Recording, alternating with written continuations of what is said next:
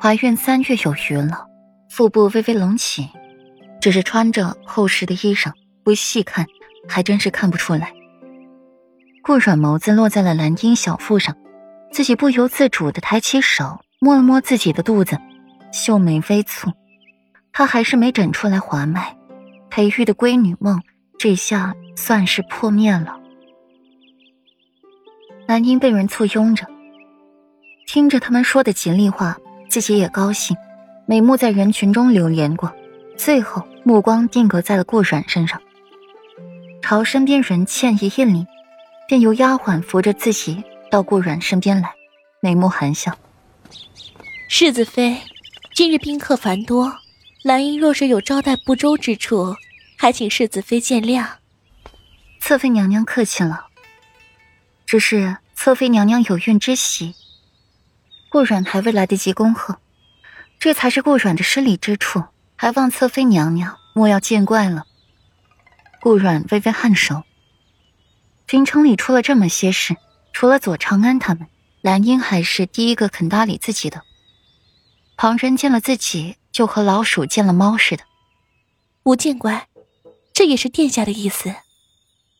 兰英摇摇头，目光柔和。手放在自己的小腹上抚摸着，身上仿佛多了一层柔光一般，浑身上下都散发一种母性的光辉。顾软挑眉，没想到这霍秋还是个会怜香惜玉的人。侧妃娘娘好福气，得福如此，夫复何求？论起好福气，这平城的人可没有一个不去羡慕世子妃的。就连平城关于世子妃的风流韵事，裴世子亦能做到对世子妃满心信心，不为谣言所动。这若换做旁人，只怕这女子早被夫家给休弃了。拐弯抹角的说了这么多，终于是说到了正题上。蓝英的美眸眯起，一抹狠辣迅速划过了眼睛。难道世子妃就不想知道此等谣言是谁传出来的吗？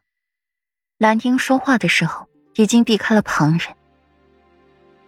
顾软的凤眸微挑，诧异的看一眼兰英，有些怀疑和不理解他怎么会说这些话。听他的意思，倒是有几分要替自己揪出幕后真凶的意思。本妃想要知道，和你说这番话的是谁？侧妃娘娘困于深宫，倒是对外面的事情知道的清清楚楚，连是谁陷害本妃的人都知道，消息真是灵通啊！顾软的凤眸一冷，他还聪明着呢。蓝英和自己说这些话，必定是有所图谋的，要不然干嘛为了我这个八竿子打不着的世子妃，去得罪另外个权贵呢？蓝英的嘴唇微张。一下被顾软给反问住了，一时讷讷不出声。侧妃娘娘，这谣言是谁传的？传的怎么样？本妃都不在乎，所以也就不劳烦侧妃娘娘为本妃操劳心忧了。孕中多思劳累，对胎儿不好。顾软从椅子上站起来，不打算去喝兰英的这杯茶了。原以为是个好心人儿的，没想到啊。蓝英的脸色难看下来，她是真没想到顾软会拒绝的，这个为他洗刷骂名的机会，他就不怕人言可畏吗？难道他就不怕这一辈子就被这污点缠身吗？世子妃，今日机会难得，你可要考虑清楚。言下之意，就是今日这在背后兴风作浪的人就在太子府。